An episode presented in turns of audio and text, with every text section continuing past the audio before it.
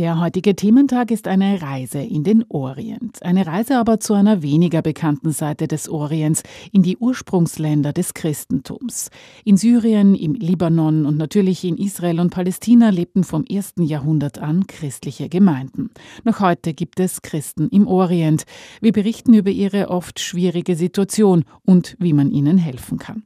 Gestaltet haben wir diesen Thementag in Zusammenarbeit mit der Initiative Christlicher Orient. Ein Verein, der seit etwa 30 Jahren im Nahen Osten aktiv ist. Obmann ist der Linzer Priester und Bischofsvikar Slavomir Dadas. Er war erst vor kurzem in Syrien und im Nordirak und hat christliche Dörfer und Hilfsprojekte besucht. Von den Christen im Orient können wir mehrere Sachen lernen. Erstens, die sind an den wirklich heiligen Orten dort zu Hause und einige nennen wir das so halten die Wache dort. Wir waren natürlich in Damaskus an den Orten, die mit dem Paulus verbunden sind. Vor dem Damaskus-Tor, wo es heißt, dort war die Erscheinung Jesu im Haus des Hanania. Wir haben im Homs eine Kirche besucht, wo es unten eine Art Krypta gibt, unter der Kirche, wo zumindest der, der Priester, der uns da begleitet hat, behauptet, so wie das erzählt wird, heißt es, dort haben sich die ersten Christen im Jahr 59 getroffen. Das heißt, das ist eine ganz, ganz lange christliche Geschichte. Und wenn wir, glaube ich, unsere Geschichte selber vergessen, auch diese Orte vergessen, dann irgendwie schneiden wir uns ab von dem, was wichtig ist. Und da sind viele Menschen, die einfach diese Geschichte so weiter pflegen und weiter leben und diese Geschichten einfach erzählen. Das ist das eine. Das andere sind, das sind unsere Schwestern und Brüder.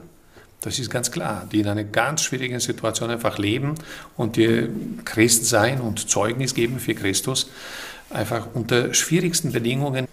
Und da ist die Frage, kann man sie dabei ein bisschen unterstützen? Fühlen wir uns dafür verantwortlich oder sind wir so und sagen, das interessiert uns alles nicht? Das heißt, wir möchten schon äh, die Menschen hier wachrütteln und sagen, es kann uns nicht egal sein, also die Not von anderen Menschen und vor allem von unseren Schwestern und Brüdern. Ich glaube, das ist auch so wie in jeder Familie. Wenn jemand eigene Familie ernst nimmt, und irgendeine Schwester oder Bruder in Not ist, dann wird er schauen, wie kann man so der Person helfen. Und das ist auch unsere Haltung. Wir sagen, wir möchten, dass die Menschen spüren, sie sind nicht ganz alleine. Die Initiative Christlicher Orient ist ein auf Spenden aufbauender Verein. Ihre Partner im Orient sind Christen, Pfarren, Ordensgemeinschaften oder einzelne Männer und Frauen. Doch die Christen sind eine Minderheit von oft nur ein, zwei Prozent in ansonsten muslimischen Ländern. Und so kommen einige Sozialprojekte auch Muslimen zugute. Ein Beitrag zur Versöhnung, erklärt Slavomir Dadas. Wir wollen vor allem die Christen dort stützen, damit sie auch äh, einerseits dort leben können, weil sie nicht selten in vielen diesen Ländern des Orients auch selber benachteiligt sind und viele Hilfen auch nicht bekommen können. Auf der anderen Seite wollen wir denen die Möglichkeit geben, auch den anderen Menschen zu helfen. Und das glauben wir schon, dass das genau auf diese Weise äh, etwas zur Versöhnung beitragen kann. Wir sagen nicht nur wir und unterstützen nur einzelne Christen und alle anderen nicht. Das würde wieder die, Geme die Gesellschaft und die Gemeinschaft spalten. Dann würde wieder heißen, aha, die Christen, weil die im Westen doch Hilfe haben, das heißt, die bekommen was und die anderen nicht.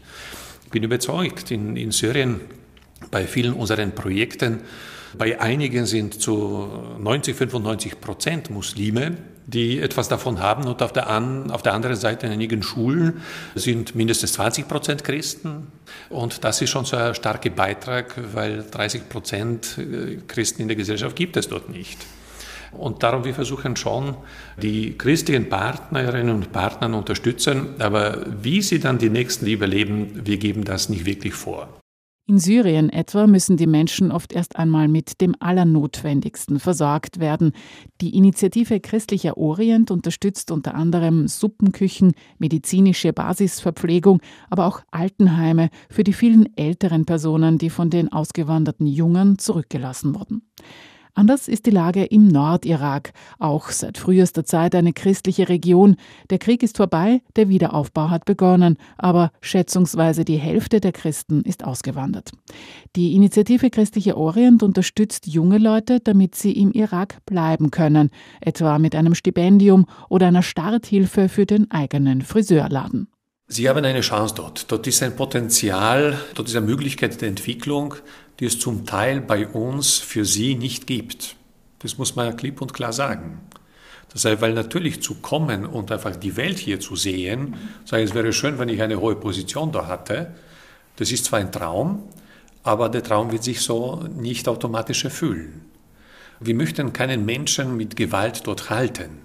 Wir möchten nicht sagen, sie müssen alle dort bleiben, damit wir das Gefühl haben, dass die christlichen Orte dort einfach gut belegt sind mit den Christen. Das ist nicht unsere Absicht. Das heißt, wenn jemand das Gefühl hat, er möchte das Leben woanders gestalten, soll er auch das tun. Aber wir möchten denen helfen, die sagen, ich würde gerne da bleiben, aber ich sehe kaum Möglichkeiten, dann versuchen diese Möglichkeiten zu schaffen oder aufzuzeigen. Oder zumindest so einen Start, eine Starthilfe zu leisten, damit ja, diese Person dann die Möglichkeiten dann selber dann äh, wahrnimmt und entwickelt sagt der Obmann der Initiative Christlicher Orient, Slavomir Dadas. Zu Beginn unseres Thementags Einsatz für die Menschen im Nahen Osten.